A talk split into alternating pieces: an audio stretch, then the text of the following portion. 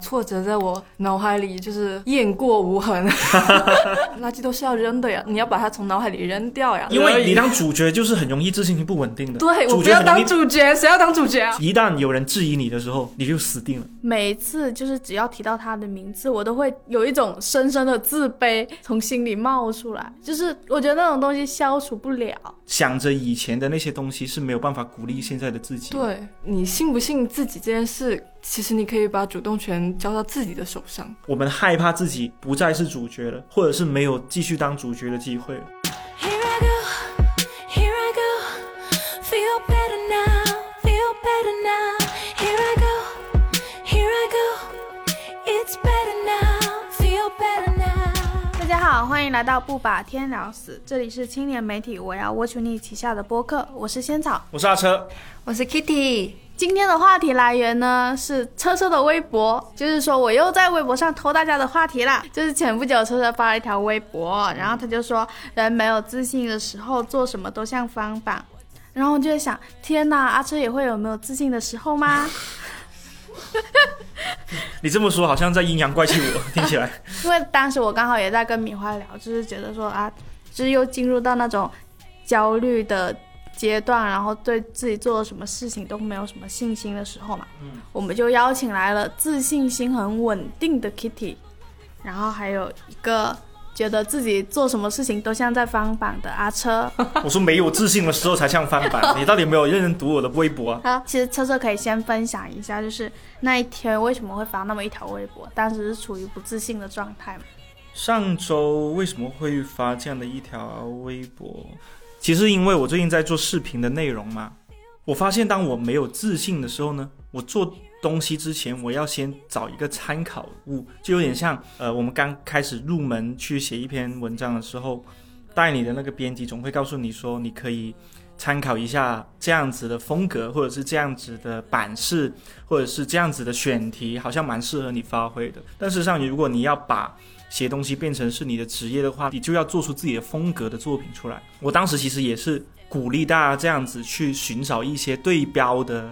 同行的作品也好，或者是参考的一些样文也好。我觉得这样子是一个慢慢的帮助他培养自信心的一个笨方法，它其实是一个很笨的方法。当我自己尝试做视频这件事情也没有多久嘛，其实我一直是反复在思考一个问题，就是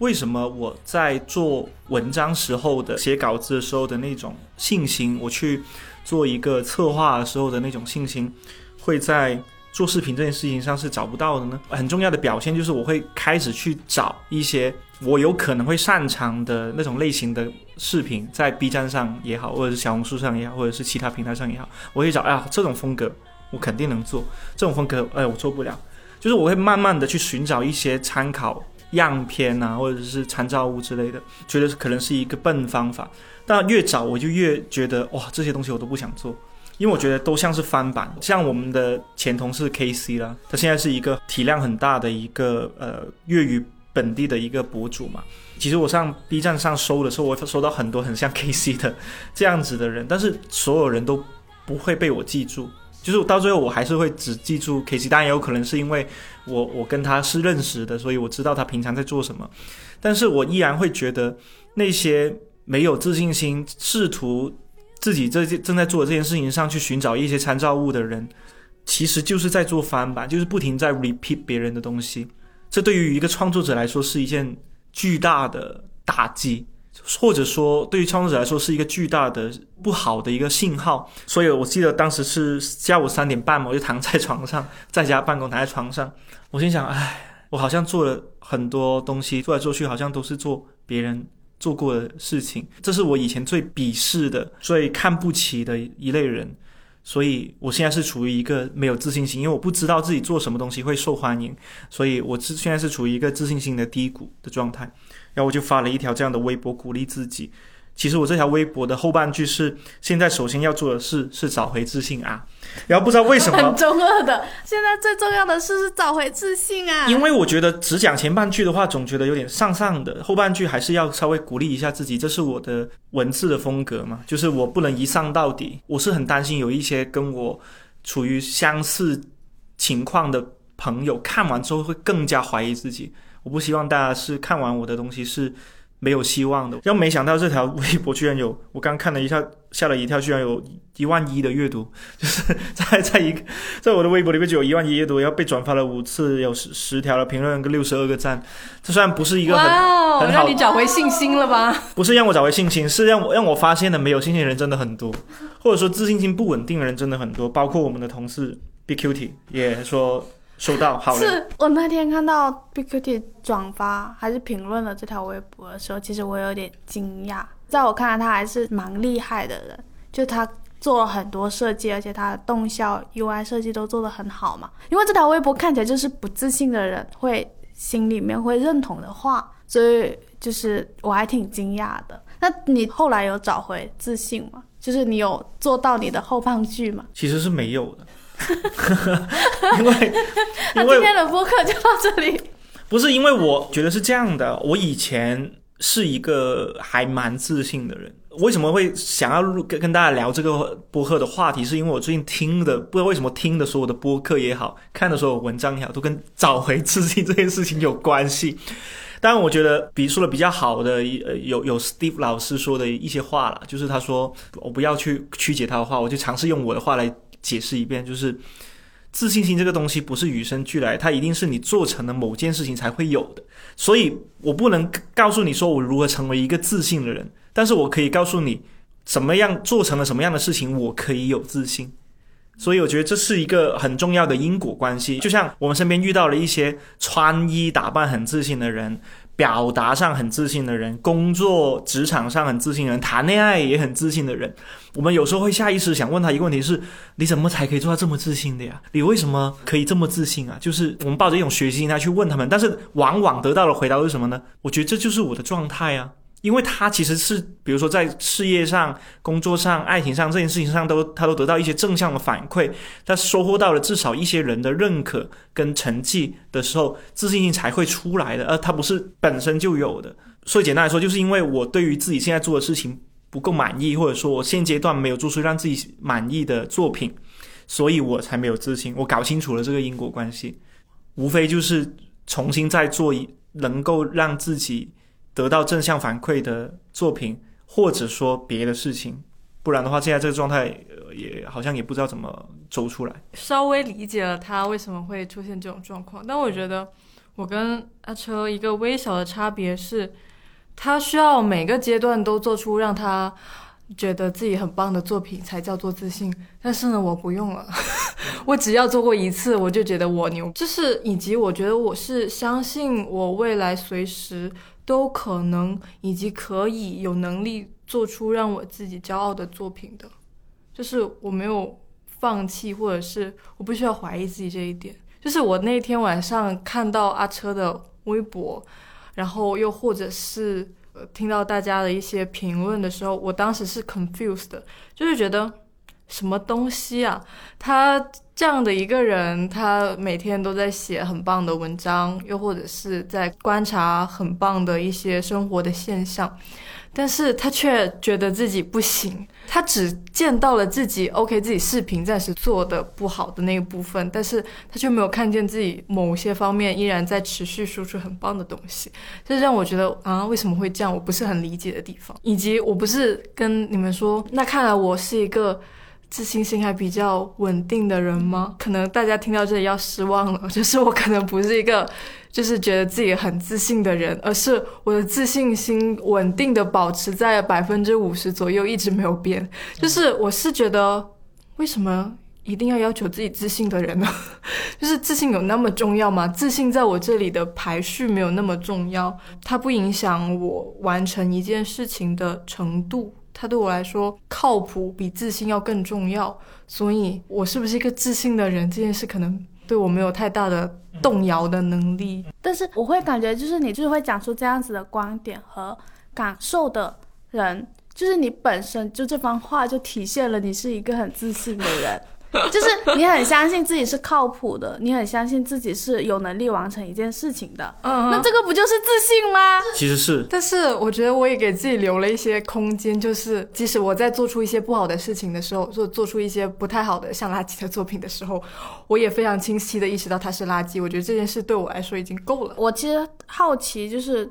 因为我们不自信的时候是会被一些我们做的没有那么好的东西影响到，或者觉得说我搞砸了一件事情的时候被影响到嘛。那对于那些挫折、失败之类的场景的时候，你是怎么处理的？你怎么样让它不会影响到你的呢？就是这样吧，这样说吧，挫折在我脑海里就是雁过无痕。之前在很努力、很努力的想，我在遇到过什么挫折这件事情的时候，我想不起来。我可能是一个对就是失败、对挫折有钝感的人。他可能是当下的我非常痛苦，但是我也不会觉得，就是每当我遭遇挫折的时候，或者是遇到了一件事情、遇到一个工作没有办法好好完成的时候，我首先不会觉得那是我的问题。OK，这我觉得我最清楚自己的一件事就是，我是做事情非常尽力的人。如果我都尽力了，我有什么好苛责自己的？那我如果还是交出了一个很烂的作品，那我觉得应该不怪我吧？凡事先怪别人，对，我我是我是，对不起，我真的是这种人这。是一种很好的心态。其实，最底层的那个逻辑是我真的很尽力的在做很多事情，我才有底气的觉得说不怪我哦，这不是我的问题哦。我很讨厌改变别人的想法，所以即使我在遭遇挫折，然后遇到一些由别人共同完成的对我的挫折的时候，我就觉得哦，算了，如果它是个垃圾，如果让它变成垃圾，不会把这个垃圾留在我脑海里，垃圾都是要扔的呀，你要把它从脑海里扔掉呀。所以我真的不太记得我遇到过什么做的不太好的东西了。我这样子让我很想反驳刚才你说的那个自信心，它不是一种天生的好吧，就这样子听起来像是 Kitty 的这种，就像是天生的。昨天想到了一件小时候发生的事情，那时候很流行那种彩带瓶，就是一喷然后会喷出很多彩带那种东西，嗯但是那种瓶子对于小朋友来说是比较贵的，我记得一瓶反正都是十块钱以上的。然后因为我们家当时经济条件没有很好，然后我不会去跟我妈说我要一个这个。我记得那一天就是六一儿童节的时候，大家就是在学校里面开完晚会，然后结束之后，我跟几个比较要好的朋友就留在学校里面玩嘛。然后有一个同学他就带了一个这个彩带瓶，就在那里喷着玩，而且他很大方的，就是把那一个瓶子分享出来给大家，就每个小朋友都可以轮流拿出来喷一下，然后去玩。那个瓶子传到我手上的时候，就是我抱着一种很紧张的心情，想要用它去喷出来的时候，但是我发现我不太会摁那个口。然后我就摁不下去，另外一个同学他就从我手上夺过了那个瓶子，他就说不会摁，让我来替你摁。我昨天在想起这件事情的时候，会感觉他在我脑海里面种下了一种基因一样的记忆。这个世界上有一些东西是你不了解的，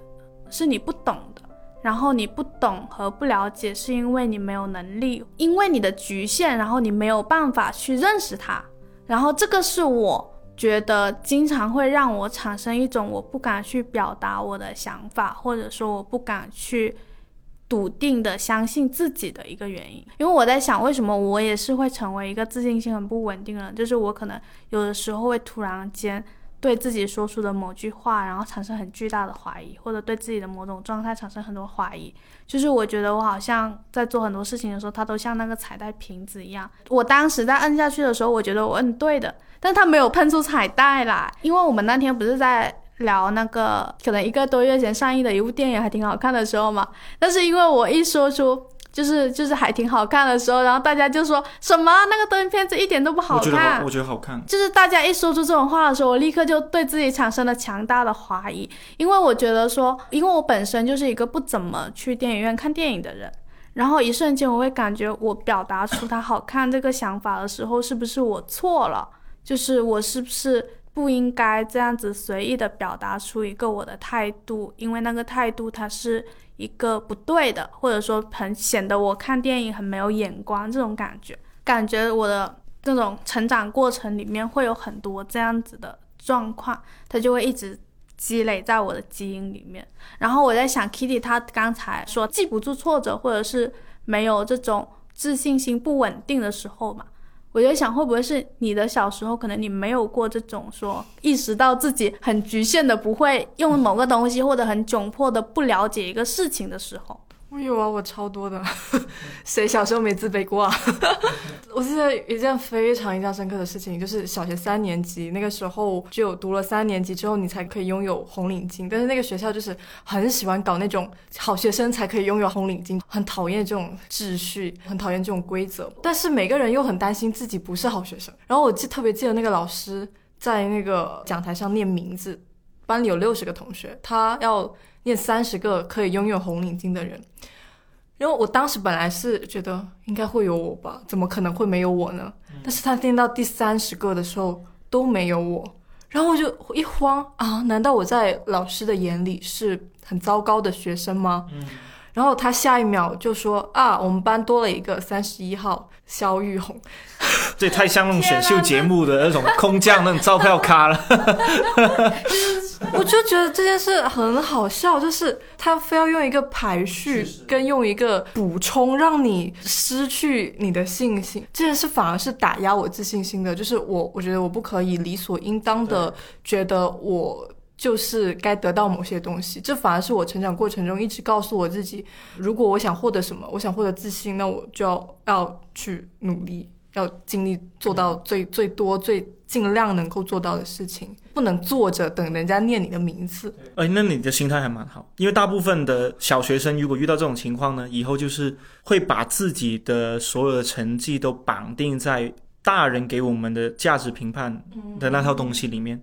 大部分我觉得百分之九十的小孩子都会都会觉得说，哦，这一次我没拿到红领巾，那下一次我要努力拿到红领巾。但是你你不是这么想吗？你可能就是说我我以后每一次我都要为自己争取，而不是说我要迎合他，我要达到某个目标那么简单。但你知道吗？有些东西是得不到的，就是比如别人的喜欢。就是我我是那种我的初中、高中也好，我的好朋友都是校花的那种人，就是你很像那种网文里面那种女二。我应该就是吧。嗯。呃，但是那个时候我转化了一个心态，就是 可以跟着校花混，看看他们的世界是什么样子的也不错。就是给我一种感觉，就是 OK，我们现在演一出话剧，虽然这个话剧的主角不是你，但你去到那个舞台上，你也是就是站上去了呀。对，至少演了一下。在现在，我很多心情，我都是把自己就很多事情、很多工作，我都是把自己摆在这样的一个角色。女二是吧？对，至少去了舞台。就对，就是在很多我们的活动里啊，或者是在我们很多推送里，我可能不是想创意的那个人，又或者我不是就是把呃文章写出来那个人。可是我觉得我尽到了力，以及或者是我出现了，我就觉得啊，那我可能就是也是很开心的，就是我不会不会不会说啊我没有光或者什么。我已经默默消化了这件事情。那这个这个心态还蛮好，这个心态就会让你的自信心保持在一个稳定状态，就稳定的百分之五十。对，因为你当主角就是很容易自信心不稳定的。对，主角要当主角，谁要当主角啊？其实主角很容易被扔臭鞋的嘛。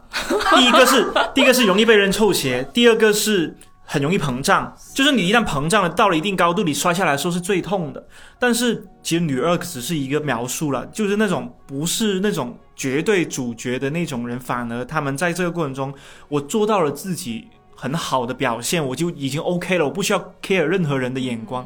我现在现在确实是会很羡慕这样的心态。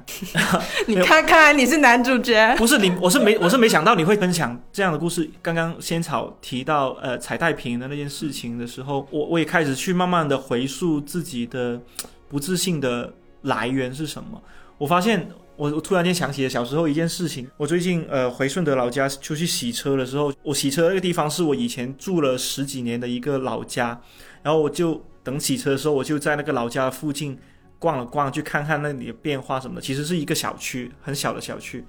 然后我就看到了一条路，我觉得很熟悉。我就在想，我在这条路上做过什么？我突然间想起了一些不好的回忆，就是小学五年级还是六年级的时候。其实我是那种学学东西很笨的人，其实可能有一些朋友看不出来，我我是我是学学东西看出来了，对，我是学东西很笨，我我是很慢的人。我是小学六年级的时候，是我表妹教会我骑自行车，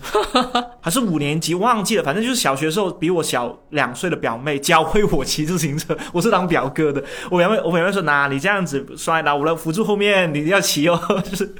是我表妹教会我。自行车，然后那段时间我学会骑自行车之后，我非常的开心。我觉得我做到自己很很害怕，但是我做成了一件事情。我还拥有了自己的一台自行车，虽然它是二手的，是我爸妈花了七十八块钱买给我的一台二手的自行车。刚好我们就搬到了那个小小区附近，又有很多那种路可以骑自行车，很开心的，很开阔一条路。当时我的弟弟很小嘛，好像读幼儿园什么的，他放暑暑假的时候，我们两个就很喜欢踩着自行车，搭着他在那个小区里面游荡，很开心在玩，一直都很好的。直到有一天下午大概是六点钟左右，我爸妈说六点。半就一定要回家吃饭，我就准备骑着我弟弟回去的时候，突然间有一台摩托车过来了，一男一女坐在后排，那个女人就直接指着那个自行车说：“这个车是我弟的，你为什么要骑？”就是因为我当时才五六年级，其实才十岁左右。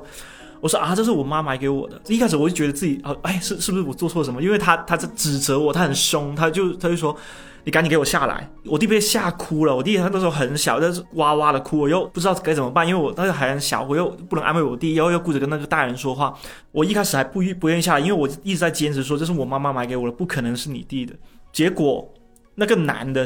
下来之后，他就直接把那个自行车抢过来，他说：“滚，这个车是我们的。”我就眼睁睁的看着那个女的去开个摩托车走，那个男的就骑自行车跟着他去走了，就前后可能不到两分钟。但是我经历了我在人生中很开心的，我学会骑自行车，我拥有的自己的一台自行车，可以跟弟弟每天在这里玩，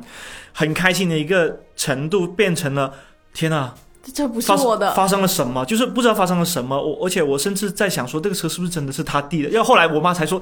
笨呐，当然不是他们的呀，他们就是骗小孩子要抢他们自行车的人。我当时就哭着回家，我就很难受，因为我很怕爸妈骂嘛。又哭着回去，我就哭着跟他们说，因为姐姐说那个车是他弟弟的，就把他开走了。说哎，然后我妈就一开始骂我，后来也安慰我说，哎，没事没事，妈妈再给你买一台。但是其实家里环境也不是很好，就是我知我知道，虽然不是犯错的不是我，但是我还是觉得自己犯了一件错误。而且那种被质疑的那种声音啊，从那个时候我怀疑是从十岁左右就已经在我脑海里面是有一个打了一一个基因的针里面，就植植入我的基因，就一旦有人质疑你的时候。你就死定了，就不管他说的是对还是错的，你都要死定了。印象很深刻啊！到到后面，Kitty 刚刚不是说了一个什么从小到大不被喜欢吗？我是那个初一的时候军训，突然间隔壁班有个女生过来说挺喜欢你的，以后可以一起下。为什么还要 cue 我不被喜欢？没有，因为我就我是因为 你才讲你这些事情啊。他说我挺喜欢你的，以后放学可以跟你一起走吗？你家是不是住那边附近？哎，我家也住附近哦。当时我旁边是有一个同班同学，一个男生说。哎，人家应该一看就是耍你的啦，不要听这种。但是我怀疑他是嫉妒我啊。现在现在认清了。其实我现在觉得他是嫉妒我，但是他当时就说：“哎，不要那么蠢啊！别人说喜欢你，你就真的信。那不然呢？真的是。不是，然后我当时就说啊，好吧，那那我可能，但就是我本来还开心了一下，我觉得哦，有人喜欢还挺开心。但是他那一下，我就觉得说哦，我真的是自作多情了。就是我觉得就此而已。然后我记得印象非常深刻，就是那一天下课。我们初一有一个单车棚嘛，我们当时是五点半下课，那个女生五点三十五分就已经在单车棚的门口等我了，然后我就跟另外的同学去准备去推单车出去的时候，我在那个门口看见她在等我的时候，我就走了另外一个出口，就也没有告诉她说我我不我们不一起走了，我就走另外一个门口走就逃跑了，就这件事情非常的深刻，就是当然是可能是很小那个时候大家都还小，只是。只是我会觉得这就是一个小小的缩影，就是我永远很难相信，或者说一旦其实我是相信自己还还 OK 的，有某些方面还 OK，但是一旦有个人跳出来质疑我的时候，我就我就算了，我不要了，就是就是这种感觉。我想到我到现在就是那个当时从我手上。夺过那个彩带瓶的那个同学，就是她小时候就是一个很漂亮的女生，她长大后还是很漂亮，还是很漂亮。那当然了，我跟你讲，都是这样。她超漂亮的，而且她是一个，就是她从小就是主持人，就是会在学校里晚会上担任主持人什么的。然后我记得我等到高中的时候，有一次在学校。遇到了她，就在学校女厕所里面遇到她，然后发现她很漂亮，就是站在我旁边的时候，就我立刻就逃跑了。就是，包括到后来，就是她跟我我们之间有一些共同的朋友，每一次就是只要提到她的名字，我都会有一种深深的自卑从心里冒出来，就是我觉得那种东西消除不了。她又很漂亮，然后她又会喷彩带瓶。他家可能是卖这个的。最近林聪明还有 Kitty 不是发了一个六十分女孩的视频嘛？嗯印象深刻的里面是，就是林聪明她说，她是因为她是一个从小到大都不缺爱的女生，所以她长大之后就不能够容许别人不喜欢她。嗯这件事情，她就会总是希望别人都可以喜欢她。因为我一直以为说我可能也是属于缺爱的那一方的，但是当他说这个的时候，我又发现我也会这样子，就是我长大之后，我一直都觉得别人就应该喜欢我，别人不可以不喜欢我这件事情。但是除了男生，就是除了异性的喜欢之外，我确实没有的。但是跟我做朋友的人，或者是我的同事也好，上司也好，或者是在学校里面老师也好，大家都应该喜欢我，因为我从小到大就是一个可能家长、老师都很喜欢的这不就是你的自信吗？但是他给我带来一种就是你，我是用那一张成绩单让大家喜欢的嘛，所以我就不能容许我的生活里面没有成绩，感觉我的生活需要不断的有那种实际的证明去盖戳，然后需要成绩单一样的东西去证明说我就是很好，然后我就是很棒这件事情。我在想最容易让我怀疑自己的事情是什么的时候，也是车车发微博那一天嘛，我那一天打开小宇宙，打开了有十多次，会有一个状态，就是我每天起床的时候打开一遍小宇宙，中午的时候打开一遍小宇宙，然后下午无聊的时候又打开一遍，睡前又打开一遍。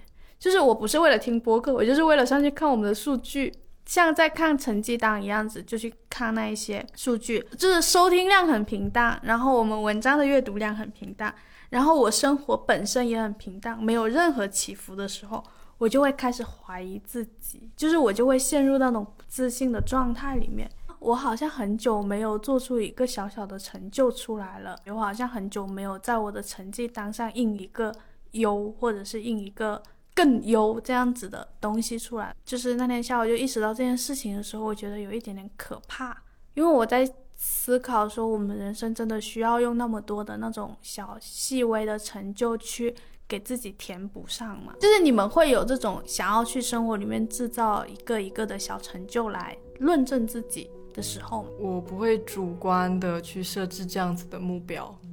我对自己的要求很低的，就是一年只要做出一个年度作品我就 OK 的了。就是对我来说，今年我已经做到了，那就下半年我也该干啥干啥，快快乐乐的度过每个月。我发现我现在跟 Kitty 就是向 Kitty 看齐，就是有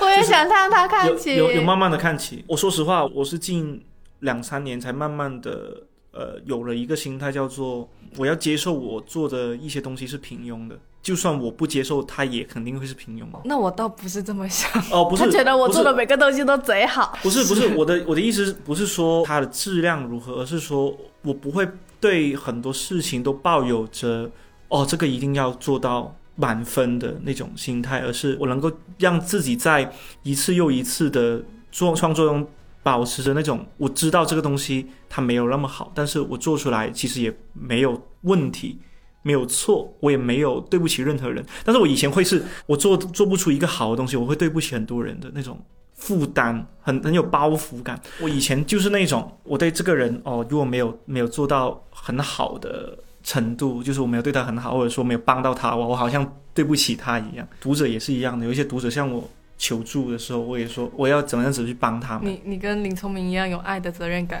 对爱的责任感，但是后来这种责任感哇太累了，而且累到你会忽略到身边的人，就是你身边人反而得不到你的真正的关心的时候，你就会要停住这种状态。为什么不能对自己有点爱的责任感呢？但是像他这样子，就是如果你失去了那种去爱别人的那种责任感的时候，你不会就觉得生活没有很强烈的的理由，这是一个度吧？就是一个度。他他已经就是爱别人爱到就是很煎熬的程度。那你们的脑海里面有没有哪件事情或者是画面，就是能够让你们在那种信心很低的时候，给到你们足够的自信的？这件事情是这样子的，就是做做东西、做内容做这么久呢，其实已经不是很相信一个画面可以支撑你一段时间的信心这这种事情了。因为我会觉得那些东西是外界的评价，大部分的时候，但它不是没有意义的。它就像墙上就是我我收集来的一张很好看的明信片，一张很好看的拍立得一样，我把它贴在那里。我看到它的时候，我会觉得嗯，好开心，是三秒钟的开心。但它可能没有办法，就是支撑我度过低谷。但也有很多事情了，就比如说，我记得一九年的时候很爱玩那种互相给对方评价的游戏。嗯，当时我很欣赏的一位同事，他会说，Kitty 是他见过，只要把东西交给他，就他做什么都可以做得很好的同事。就是我会把这样的一个评价像贴一张拍立得一样贴在墙上，然后看到他一眼，觉得嗯是很开心的。但是他不会在我下次遇到挫折的时候激励自己，一定能做好的会的，对，对，我觉得是鼓励不了的。我没有办法再说服自己去做这样子的信信赖的。我现在突然间觉得啊，你的形容是拍立得，我的形容可能是奖杯，就是 就好像小从小到大那种奖状啊、奖杯啊。说实话，你长大之后那些奖状、奖杯还对你来说还有什么激励意义吗？没有的啦。他除了在你带你的男女朋友进你的房间，告诉你说我、哦、小学三年之后获得过书法大赛一等奖之外，没有任何的意义。他鼓励不了你现在任何的生活的某个任何方面。但他你说他不重要吗？他确实也重要，因为他见证你的某个阶段的，在别人看来你的优点、你的闪光点、你的成长是什么。想着以前的那些东西是没有办法鼓励现在的自己。对，但是做某件事情能不能鼓励到现在自己呢？我觉得是有的，但我好像没有这件事情，我我好像没有找到这件事情，因为我觉得有自信这件事情对于我来说没有那么的重要。我觉得没有自信也是也是一种状态，就是我接受了自己没有自信时候的样子，当然他可能没那么开心了，只是我也接受了自己的这一面。如果我在自己不自信的时候，我一定要做一件事情让自己自信起来的话，我反而这样好可悲哦，我好累哦。你就不能接受现在自己就是觉得自己又丑又做不好，又没几个朋友，你就不能接受自己现在这个样子吗？如果你能接受自己现在这个样子的话，总有一天你会走出来的。但是我还是建议大家不要轻易的怀疑自己，因为怀疑了也没有用。对，怀疑是没有用。因为我自己经历过很多这样的时刻，就它不是说不是一个你不要怀疑自己了，然后它就会像一个按钮一样一摁，然后你就突然停下怀疑的那种状态。它像那种情绪吧？对，它是一种把你包裹起来的那种情绪。然后为什么会问这个问题？是因为我之前做信心续杯的时候，我不是就是就是我之前 自信心充电对桩对对本人，，当时在那画那画的时候，我也分享一个细节，就是我爸爸小时候跟我说的那句话，我到现在还会记得，就是在那个很小很小的屋子里面，然后是那种上下床，就坐在下铺，在那种画一棵树的时候，他在一边喝酒，喝了一口酒，然后就说你画的真好，咱们家有钱的话，应该要送你去学画画的。之后还会有很多人说过说我画的好，或者是觉得我画的有意思之类的，但是我感觉我爸爸说的那一句话，他就是一个我整个人生里面，就是让我后来又开始画画，然后让我没有任何基础也愿意去画很多东西的那一个，就是那个信心的来源。就是我好像我在别的事情，信息杯，信息续杯的来源是你爸。是我觉得我的那一个自信最强的那一部分，就是当我搞砸了一件事情之后，我有一种我还要再去做一遍的自信。因为我当时画画画了，不是那个画面，Kitty 就知道嘛，Kitty 是我的责编，他毙了我两三个稿，我会那种每一次都跟自己赌气的说我不画了，就这样吧。但是就是到了半夜的时候，会突然默默的拿起 iPad 来画很多画的那一种人，包括写稿也是，就是明明说不写了，但是却还是会在半夜的时候，就是突然爬起来，想要把一件事情再做下去的那种。就是我觉得我有的自信是这样子，就是我不是相信自己能做得好，而是会相信自己就是有那种坚持把一件事情做完的那种勇气。但是因为这个是我爸爸，就是属于外界对我的评价的嘛，然后我一直在寻找一种是有没有那种不依靠外界的评价，但是你在心里充分的相信自己的时刻。然后我们可以怎么样去拥有这样的时刻？我是一个还蛮坚固的人，就是很少会被影响，被好的东西影响，被坏的东西，那个作用其实没有那么大。嗯，但是我好像讲不清楚为什么，是我对自己是什么样子的人是非常有自知之明的。就我可能我没有要骂阿车的意思，对，没事，我待我待会再接你的话来是阿讲。车是一个非常没有自知之明的人，就是我觉得是这样子的，我们可以可以不依靠外界的评价去充分相信自己，我们也可以不依靠外界的评价去充分的不相信自己。就是你信不信自己这件事，其实你可以把主动权交到自己的手上。就是我当然也可以评论自己不怎么样啊，但是大家看起来好像就是必须要求自己就是还不错。但是，说到底，就是你你是有那个，就是你就是自信的，觉得自己不会不怎么样的人。呃，对，但是大家不自信，就是因为大家觉得自己不怎么样啊，就是大家会一直评论自己不怎么样，所以才会才叫做不自信啊。我我一直也困惑这一点，因为之前我们在做那个缺爱的母题，它延伸就是我们之前在做呃六十分女孩，一个缺爱的女生跟一个不缺爱的女生有什么区别？题的母题是为什么女生从小到大都要求自己要被喜欢，或者是需要被喜欢，以及呃一定要怎么样？嗯，因为我在接受采访的时候，你会看到一些女孩，她超漂亮，然后能力也很棒，她就是拿到很棒的 offer，又或者三十几岁家庭美满，然后各种各样的事情她都做得很好，但是她会对自己觉得啊，自己自己很糟糕很，糟糕，对，很奇怪。就是大家女生都好爱反思，好爱自省，也某种程度上比较爱比较吧。但是呢，我知道自己可能比不太上，所以不想比较。问到底还是网文女二 的这个角色，这个定位让你非常满意。是啊，我觉得我快快乐乐当一个女二不好吗？那你没有过想要当主角的时候吗？很少，我觉得当主角很可怕。我也当过主角，可是当主角的时候是一种幻想破灭的时候，就是你发现你站在那个光下面，其实那种兴奋感并没有那么大。就是你当主角的事情是什么？然后为什么结？婚呢，就在所有新娘最前面第一个走进去，天哪，然后没想到所有是这样的。就所有人都看着你，所有人都鼓掌，然后所有人都觉得你很。那一刻，我是觉得不，别靠近我，我要跑。我我也有这种心态。我不是承受不住，我是害怕，自信的说了一句：“我不是承受不住。我是我是害怕他会绑架我，或者是我尝到了这个甜头，我又还还想要。会的，我反而我心我心理状态是这样子的。我就是那种还想要的人，所以 就是，但你知道，生活里没有那么多你可以当主角，没有那么多你还说要你就还想要的时刻。而且你要知道，去年那场婚礼是所有人都把我当成公主，我啥事儿都不用干，什么事都不用烦，只要在那里当一个美丽废物就好了。就这种快活的事情，可能人生就只有一次吧。对，很有可能。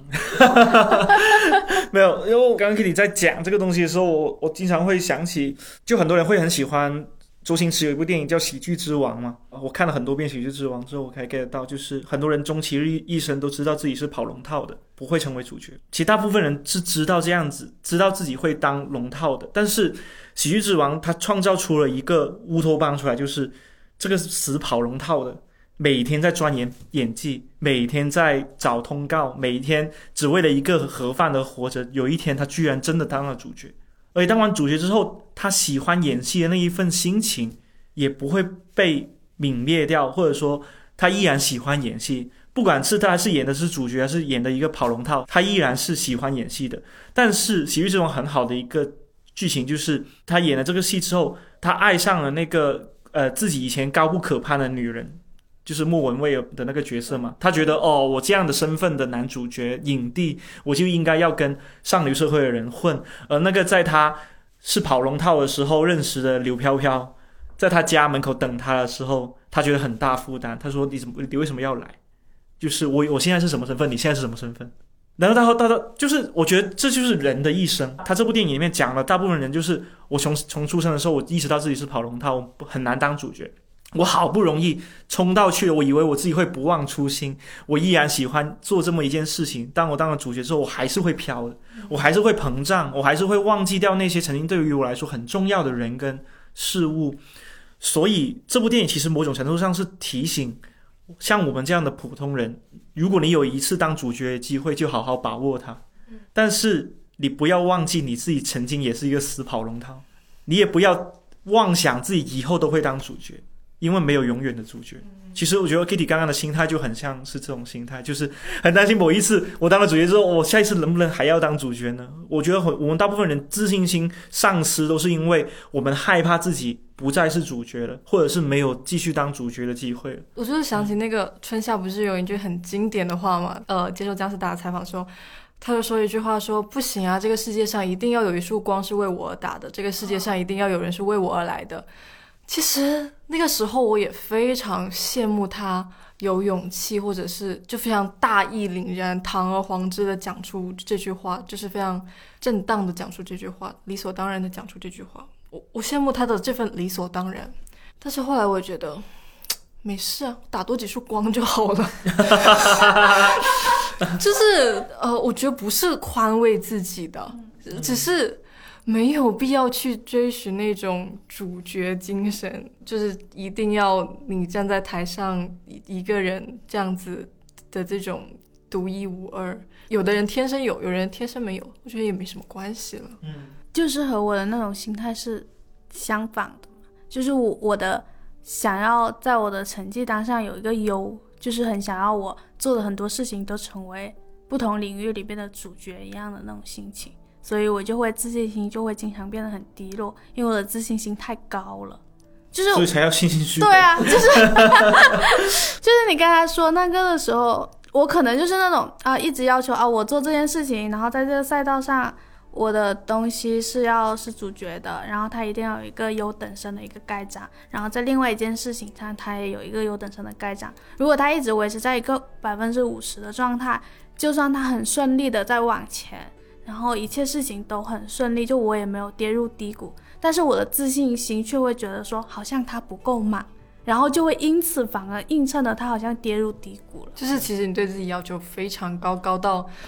就是自己已经爬不上去的哎，状态。我觉对得仙草是对自己要求挺高的。因为我想分享我的那个很充分的相信自己的时刻是怎么出现的。二零年的时候吧，反正有一阵子我的状态可能不是很好，然后我记得那阵子老板也经常找我，就去会议室里面进行一些谈话，谈我到底要做什么的事情之类这种职业规划的事情。然后我记得他有一次就说，他说我没有那种审丑的能力，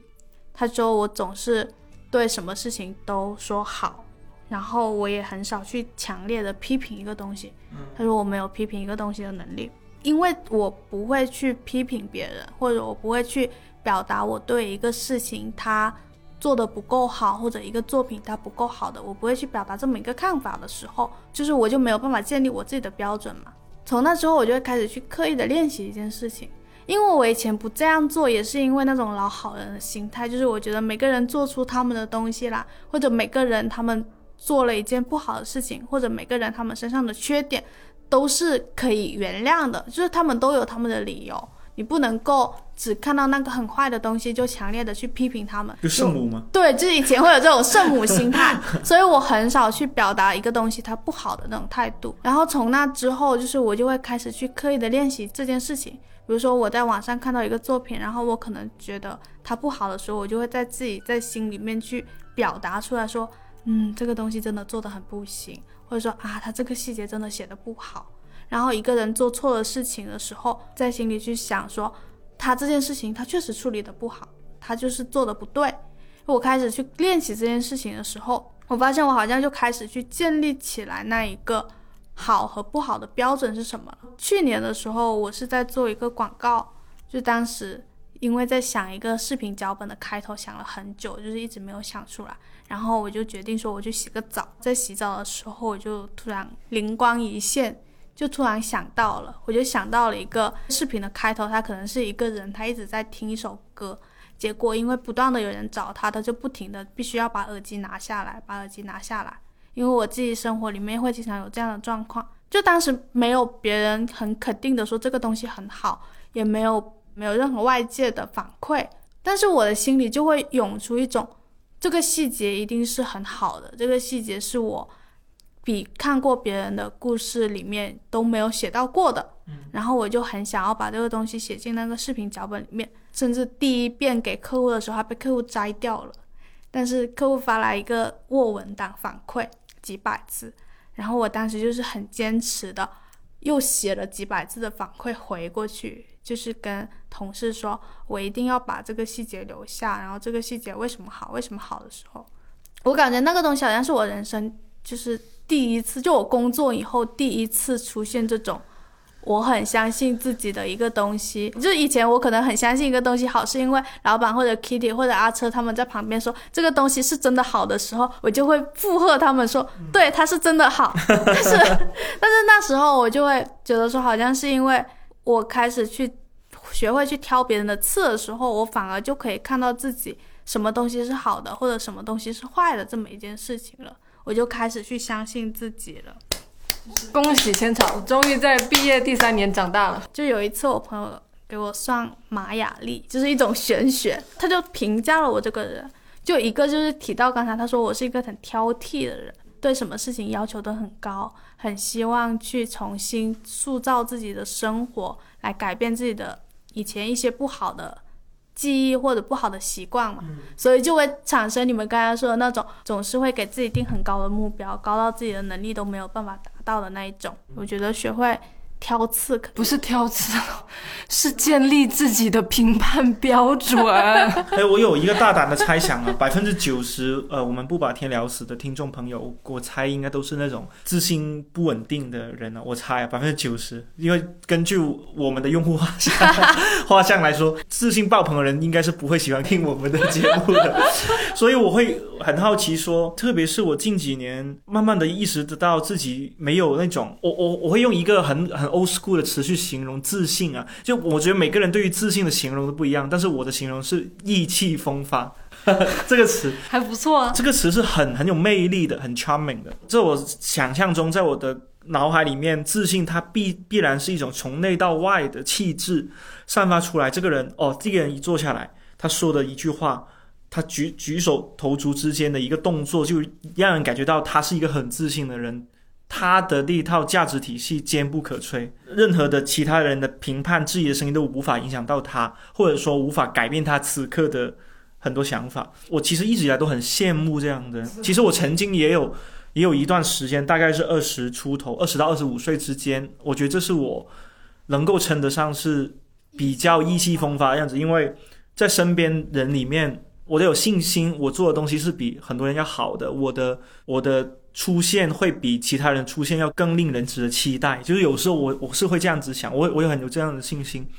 但是后面你会发现。这个东西跟年纪真的有很大的关系，因为到二十五岁之后，慢慢的会意识得到，总是盯着别人的眼色，或者总是盯着别人那种艳羡的目光，其实也会也会上瘾的，或者说也是会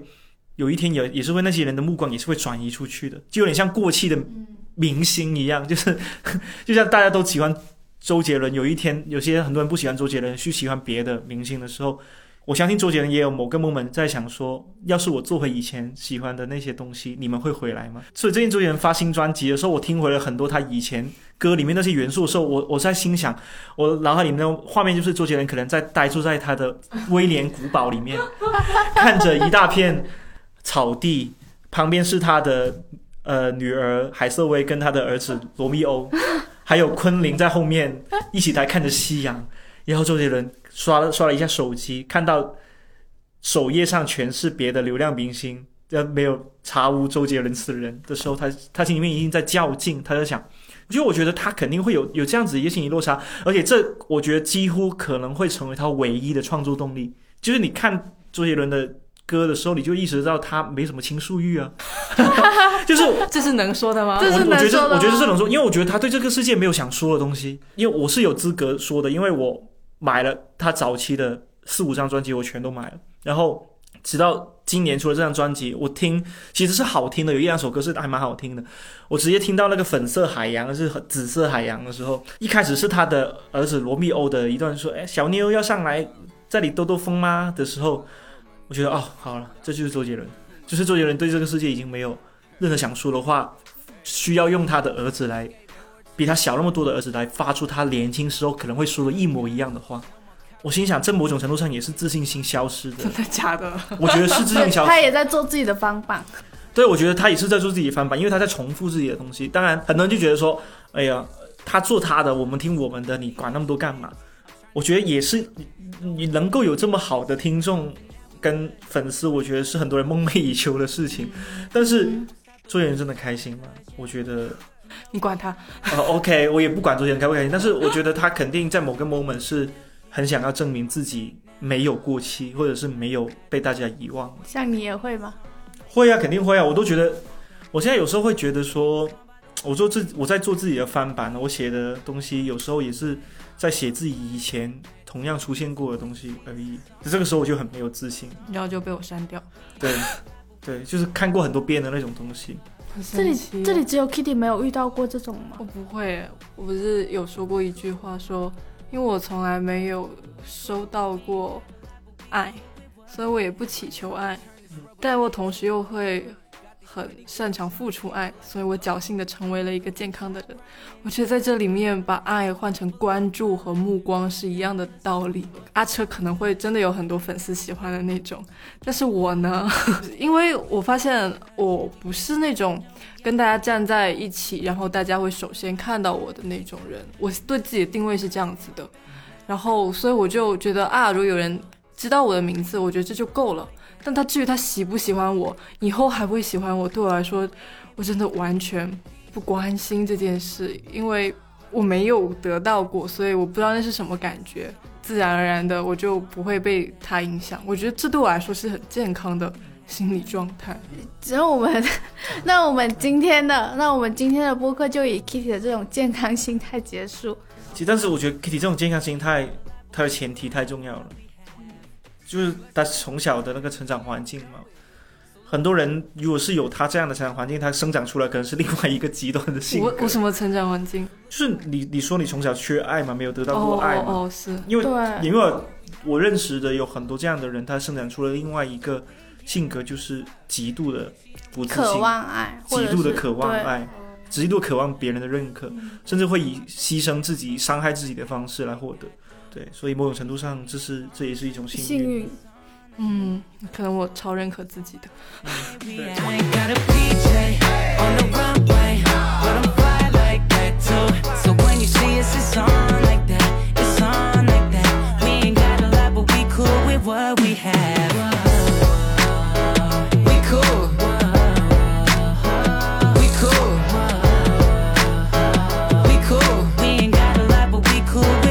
we have.